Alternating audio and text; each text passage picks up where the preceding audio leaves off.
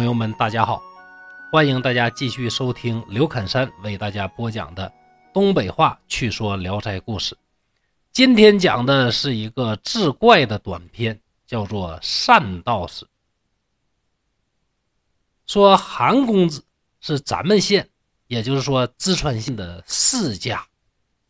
这老韩家在淄川呢，自明代以来就是望族，所以这家的富贵和牌面那都是响当当的。有一位善道士，特别善于各种幻术，大变活人啦，隔空取物啦，真是不在话下。韩公子特别欣赏他的法术，就把他引为座上之宾。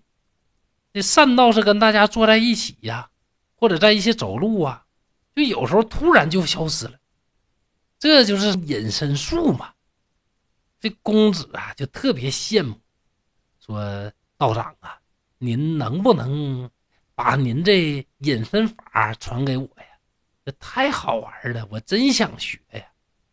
这单道士呢就不同意，这公子啊就苦求道长啊，咱相交已久，就这点事儿就不能教我吗？是不是？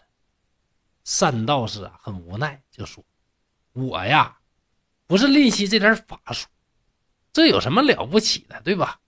可以传，可是我就害怕呀，坏了我行的这个道啊！把这法术传给正人君子无所谓，我就怕有人呢学会这个法术，隐了身之后用隐身法去行窃。公子您富贵无比，肯定啊没有这方面的这个问题，可是啊。难保您不会见美而悦，隐了身之后，偷偷的跑到谁的闺榻里边去做那些羞羞的事情。如果呀教了您，我怕助纣为虐，而且呢宣扬淫邪呀，不敢从命，不敢从命啊！这话你说，谁听着不来气呀？我天天好吃好喝招待你，好酒好菜的伺候你。跟你交朋友，求你教我这点法术吧。你不教也就算了，你还说我是一个采花的淫贼，是个花花的公子，真是生而可忍，孰不可忍呐！说韩公子一听啊，就非常的生气，但是呢，没什么办法，也不能强迫人家教啊。于是呢，就把这怨气压在心里边，就私下里和他的这些仆人呐、朋友啊，大伙就商量，我必须啊得削他一顿，以报。我这个心里边的仇怨，但是一想，这个善道士可不好打呀。说隐形就隐形，那一隐形呢，我去打谁去？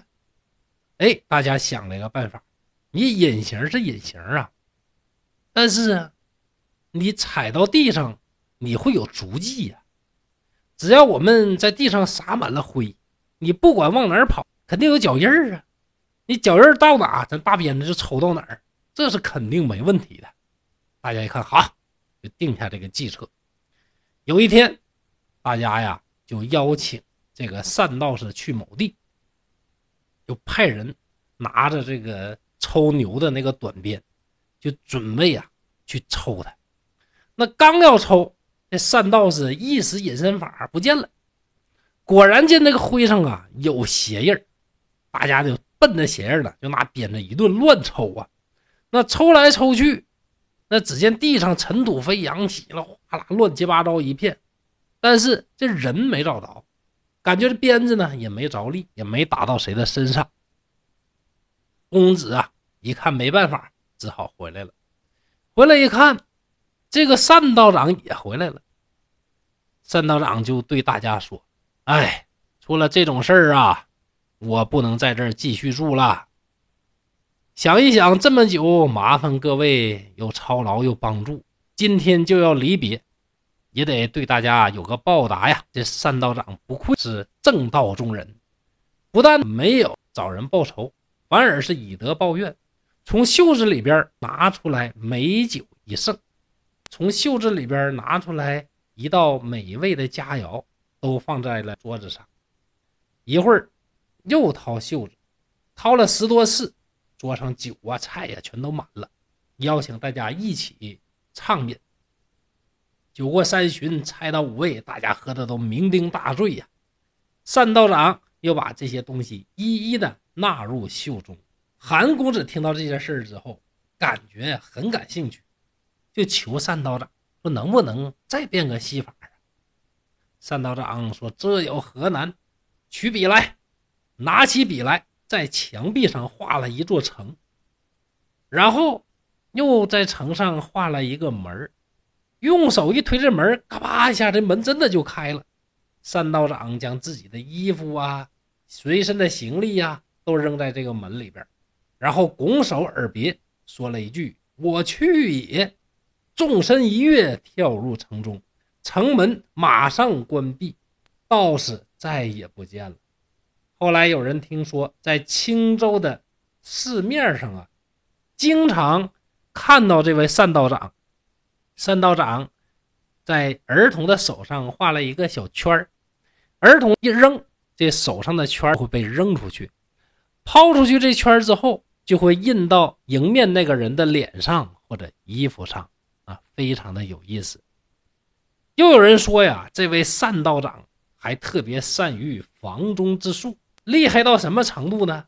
他能用他自己的下部把一盏烧酒啊全都吸光。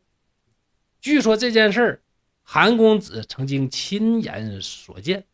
由此也可以看到我们韩公子的兴趣是什么样的，他喜欢的是什么。我们单道长为什么不教他隐身之法了？这篇故事到这儿就结束了。什么大变活人呐，无中生有啊，这一类的现代魔术也非常常见。但是啊，它是需要配合复杂的道具，有很多的助手，甚至要使用电视技术的一些配合，绝不是呼之即来、举手能够办到的。而我们单道长啊，非常神奇，他远远的要比我们今天所见的魔术更厉害。对比我们前边所讲过的偷桃，我们只能这么认为。口耳相传，然后《聊斋》先生志以怪之，难免距离事实遥远，把原先真正的事情夸张了好多。